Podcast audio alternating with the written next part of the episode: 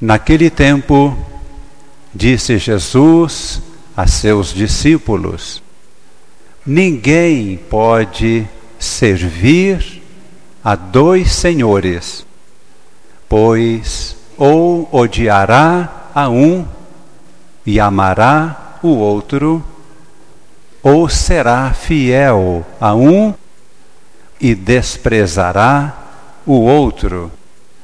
Vós não podeis servir a Deus e ao dinheiro. Por isso eu vos digo: não vos preocupeis com a vossa vida, com o que havereis de comer ou beber, nem com o vosso corpo, com o que havereis de vestir. Afinal, a vida não vale mais do que o alimento, e o corpo não vale mais do que o vestido. Olhai os pássaros do céu. Eles não semeiam, nem colhem, nem ajuntam o alimento em armazéns. No entanto, vosso Pai Celeste os alimenta. Não valeis vós muito mais do que os pássaros? Quem de vós pode prolongar a duração de sua própria vida só pelo fato de se preocupar com isso? E por que ficais preocupados com a roupa. Olhai os lírios do campo. Eles não trabalham nem fiam. Porém, eu vos digo: nem mesmo o rei Salomão, em toda a sua glória, se vestiu como um deles.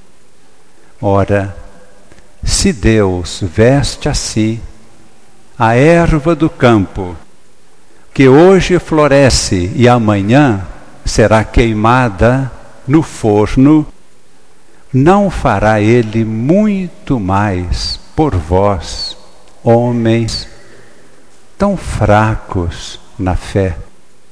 Portanto, não vos preocupeis dizendo: o que vamos comer, o que vamos beber, com que vamos nos vestir?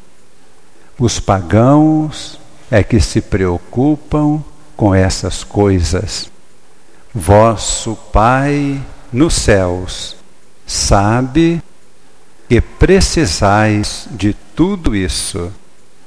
Pelo contrário, procurai em primeiro lugar o reino dos céus tudo vos será dado por acréscimo.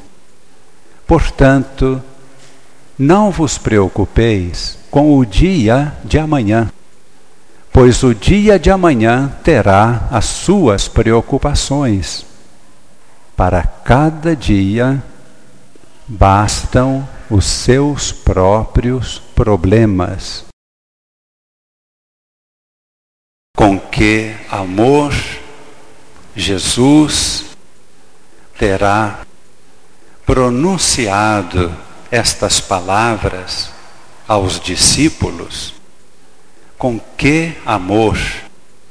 Hoje Jesus conversa conosco, dizendo estas palavras, vendo a nossa vida, conhecendo-nos profundamente.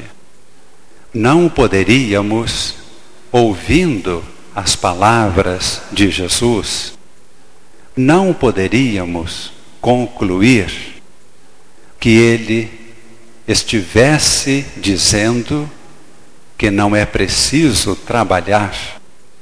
Não é esta a mensagem.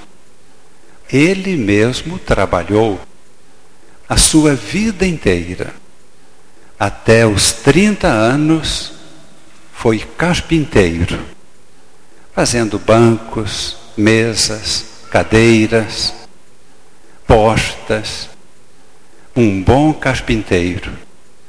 E os três últimos anos, pregando o Evangelho, um dia, quando quiseram repreendê-lo, porque havia curado um homem que tinha mão paralítica, Jesus disse: O meu Pai trabalha sempre e eu também trabalho e realizo aquilo que o meu Pai determina. Os três anos de pregação, de oração pelos enfermos, foram três anos de trabalho. Portanto, Jesus não retira de nós esta missão, que foi a primeira missão que Deus entregou ao homem, quando o colocou no paraíso e disse: seja feliz e trabalha, aperfeiçoa o mundo, conquista o mundo, cultiva o mundo. O trabalho dignifica o homem. Então, o que Jesus nos traz como mensagem? Ele se refere à nossa atitude antes do trabalho. O trabalho é uma ocupação. Antes do trabalho, o que que existe no nosso coração? Uma pré-ocupação. Uma ocupação anterior ao trabalho. Aqui Jesus conversa conosco. Quais são nossas preocupações? Ele diz: se a preocupação de uma pessoa é o dinheiro, ele vai trabalhar em vista do dinheiro e não será feliz ainda que tenha muito dinheiro, se antes do trabalho, se no coração da pessoa, a primeira preocupação é o reino de Deus, quando acima de tudo a pessoa quer que a sua vida, os seus bens, o seu dinheiro e tudo que possui seja colocado em função do reino de Deus, da justiça, esse será feliz no seu trabalho. Poderá receber pouco, poderá ter muitos bens e propriedades, mas ele saberá distribuir os seus bens, porque a preocupação não era o seu único bem-estar, mas o reino de Deus.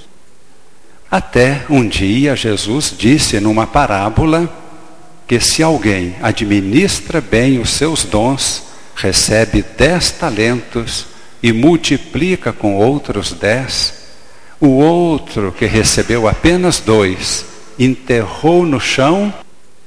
O dono da terra vai tirar esses talentos e passar para aquele que tinha lucrado dez, acumulando mais ainda nas mãos daquele que já possuía tanto, mas sabia administrar. E no reino de Deus, a administração é esta distribuir com justiça tudo quanto existe. Por isso, quando Jesus disse: Olhai as aves do céu, ele acrescentou: elas não trabalham, mas têm o que comer. Mas as aves têm que sair procurando o alimento, têm que buscar. Olhai os lírios do campo, as flores, que maravilha! O que Jesus estava dizendo? Tudo que existe na natureza, as flores, os animais, o universo todo, tudo segue as leis de Deus. As plantas seguem as leis de Deus. Os animais também. Tudo é perfeito, harmonioso. Conosco, seres humanos, não seguindo as leis de Deus, qual é o resultado? É tudo de confusão e sofrimento que estamos assistindo no mundo inteiro. Nada é castigo de Deus, é resultado de não se conhecer e não se observar as leis de Deus. Se a humanidade seguir as leis de Deus, haverá alimento com fartura, haverá paz social, haverá felicidade já aqui nesta terra. A preocupação. Não vos preocupeis com as coisas materiais. Buscai primeiro o reino de Deus e tudo vos será dado por acréscimo. Nesta liturgia da palavra, que estamos concluindo, a primeira leitura nos revela Deus com um coração materno, cheio de ternura, quando o profeta Isaías, transmitindo a palavra de Deus, diz: Assim diz o Senhor, poderia uma mãe se esquecer do seu filho? Ainda que isto aconteça, ainda que em Belo Horizonte uma mãe jogue uma criança na Pampulha, ainda que em São Paulo o próprio pai lance uma criança do sexto andar, ainda que aconteçam essas calamidades, Deus diz: Eu nunca me esquecerei de você. Deus tem um coração de ternura de mãe, mãe verdadeira, que cuida do seu filho. E no Evangelho, Jesus revela Deus como Pai, Pai providente que providencia tudo que o filho necessita. Buscai primeiro o reino de Deus e tudo vos será dado por acréscimo. Fechando nossos olhos, agradecemos a Deus, Pai e Mãe, seu amor materno, seu amor paterno Deus que se revela em Jesus, nosso irmão, nosso redentor.